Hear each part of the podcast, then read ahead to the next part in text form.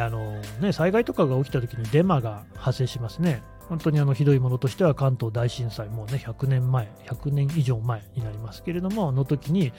えー、朝鮮人がね、えー、逆、なんか、えー、井戸に毒を投げ込んでるなんていうね、デマを流して、で、その朝鮮人虐殺するっていうことがありましたね。これをね、またね、なんかそこから目をそらそうとしている人がいるっていうのにもびっくりしますけれども、事実には目を向けるべきだと思いますが、えー、そういうそのデマっていうのが広がるっていうのがある。東日本大震災の時に私はその取材をしました。でデマの一つとしてどういうのがあったかっていうと、中国人が、えー、避難所で大騒ぎをしているっていう、そういう趣旨のツイートをした人がいたんですね。これはね、デマなんですけど、ただ、デマってね、まあ、また今状況が変わってきていて、インプレッション、ね、えー、表示数、閲覧数を稼ぐために、その悪意を持って嘘を書くっていう人が出てきているので、またちょっとね、あの、レイヤーが変わってきたなという感じしますけれども、えーと、もともとデマっていうのはありますよね。そんなのは別にツイッター以前からありますよ。なんでデマが起きるかっていうと、別にその悪意じゃない場合もある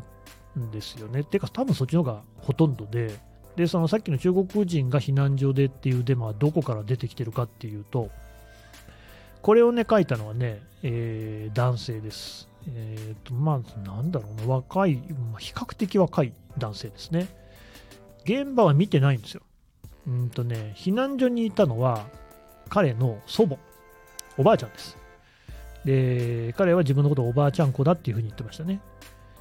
でね、えーと、被災3県の中に住んでる人ではあるんですけれども、たまたまその避難所には行かなくて済んだっていう人ですね、その男性はね。おばあちゃんは避難所に行きました。で、えー、一人暮らしのおばあちゃんで、非常に心細かったでしょうね。なんかやっとのことで連絡がついて、もう電話も全然通じなかったですからね。聞いたら、なんかおばあちゃんが、こう、なんかそういうね、えー、中国人の人があ騒いでいるということを言ったっていうふうに彼は主張するわけですよ。私はその電話を聞いたわけではありませんのでね。あとそのおばあちゃんはもうすでに、えー、直接取材のできる状況ではなかったですね。うん、なので、えー、裏が取れません。ただ、だからそこまでです。記事に書いてあるのも、そのあんまりね、想像では書いてないんですけれども、思うに、私、ここから私の想像です。私は思う。あの、やっぱりね、その、まず地震、あれだけのね、大震災があって直後ですね。で、その不安であるということですね。おばあさんはまあ、なおさら不安でしょうね。で、お年寄りと若い人って、その、騒音に対する受け取り方が違うんですよ。えっ、ー、と、皆さんも聞いたことあると思うんですけれども、えっ、ー、と、公園でね、遊んでいる子供の声がうるさいと。あるいは保育園、幼稚園の声がうるさい。小学校の運動会がうるさい。っていうふうに苦情を入れてくる人って大体高齢の方なんですけれども、これは高齢の方がその何かね、性格が悪いとか、えー、なんかそういうことではなくって、まあ、そういう人もいるかもしれませんけど、そうじゃなくてね、やっぱり人間の体って、年を取ると、そういう騒音に耐えにくくなるらしいんですよ。なんかその若い頃に比べて、音がなんかより気になっちゃう。逆もありますよね。モスキート音って言いますけれども、大きいビルなんかにネズミよけとして、ネズミはあの高い周波数の音が嫌いなんですよね。だあれ、玄関先とかに鳴らしてるんですよ。ピーっていう音をね。年を取るとあれ聞こえなくなるんです。周波数的に。だけど、若い人はあれ聞こえるんですよね。で、その自分も不愉快、ネズミも不愉快ですから、人間にとって不愉快な音なんですよね。で一定の周波数帯って若いうちはでも聞き取れちゃう。ね。あのビールとかもそうであの苦味っていうのが若い人はすごく強く感じるから飲めないんですよね年取ってくると苦味の感覚が薄れていくのでビールを美味しく感じるとそういうのがあって逆にその子供の声が耳障りだみたいなのは年を取るとそういう感情が湧き出るっていうのはこれはねやっぱあるらしいんですよ生理的なものとしてそういう地震が起きた後でどうもその中国人の方っていうのはあの少なくともおばあさんに比べる若い人たちだったみたいですね。それから、えー、複数であった。おばあさんは1人なんですよ。何人かって分かんないんですけれども、数人の集団だったんですよ。まあ、だから喋ってたわけですけれども、そうするとそれっておばあさんからはうるさく聞こえたっていう可能性があるんですよね。だけど当事者としてはそんな感じはない。で、まあ、あの別にこれも一般化するつもりないんですけれども、中国の方で街中とかで結構なんか聞いてると、こう日本人からすると、あれ、喧嘩してんのかなって思うような勢いで喋ってるけれども、それ単になんか談笑してるだけっていう場面に出くわしたことないですか？私はあるんですけど、これも想像なんで、その時そういう状況だったかよくわかんないんですけれども、ただ、この言葉の勢いっていうのも、えー、中国語のピーンっていうのはね、割と日本語に比べると発音がはっきりしているってとこはあると思います。うん、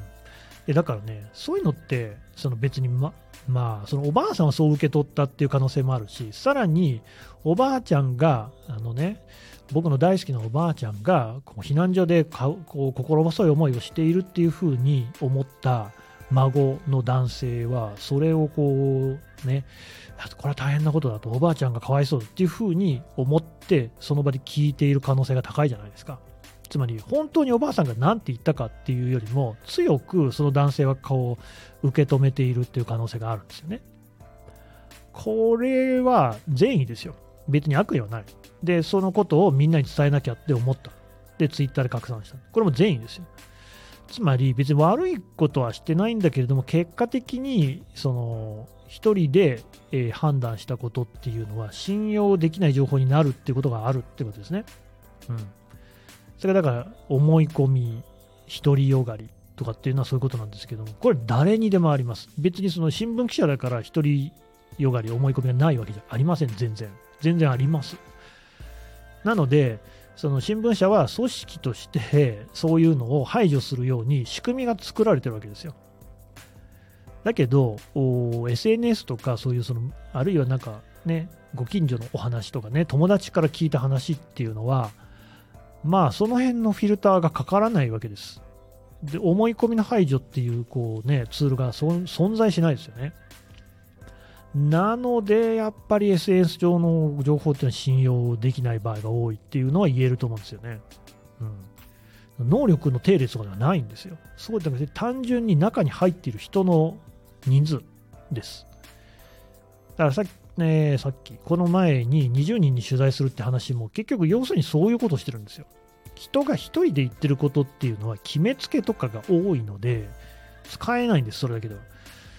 例えば3人の人が同じことを言っていたら、ああ、多分本当にあったんだなみたいなことは言えそうってことですよね。でもまあ、もっとこう身長期数だったら5人、10人とかの方がいいですけれども、ってことなんですよ。人数の大事さっていうのはそこで、ただまあこれ出て思いますけれども、記事を読むときにいちいちこのソースはいくつあるのかが確認するのは相当難しいですよね。だからまあまあまだ少なくとも言えるのは、えー、まず1人で言ってることこういうことがありましたっていうのを自分の目線だけで言ってるっていうのは、まずそこでね、疑ってかかった方が良い。それから、えっ、ー、と、友達が言ってたんですが、みたいなのは、ますます疑った方が良い。えっと、一人で、えー、書いてても、それよく聞いてみると、実は、いや、これ友達が言ってたんですとか、お母さんが言ってたんですみたいな話っていうのは、あるんですよね。よくありますね、すごく。うん。これはどんな人が言ってたとしても、学者が言っていたとしても、信用はほどほどにしないといけない。まあ、信用できないと言っていいかもしれませんね。うん。そこを見るっていうのは大事。どうやって見ればいいんでしょうね。あまあだからそれを疑似的にやるのが、例えば記事とかも同じことを書いてある記事をいくつかのメディアで読むっていうのは一つのやり方ですね。ツイッターとかでもそうですよね。えーと、なんかこうバズったりすると、なんか別の当事者が現れますよね。いや、この話、実は私、こういう立場で見てたんだけれども、ここ違いますよみたいなことを指摘する人がいるじゃないですか。それをちゃんと見つけるっていうのは、騙されたくなければ大事なことかな。うん、とにかくあの、ままず自分を疑うってことですよ。えね、その人がこういうふうに書いているっていうことを鵜呑みにするのは自分なので、もちろんデマを書くのはよくありませんが、だって本人はデマだと思って書いてないわけだから、それをこうね、えー、真に受けちゃうっていうところがなければ、デマは拡散しませんので、すぐに拡散させないと。そのためには自分を疑う。え、これを信じてる私を信じていいの？っていうね、そこがまあ一定大事なんじゃないかなっていう気はしますね。Música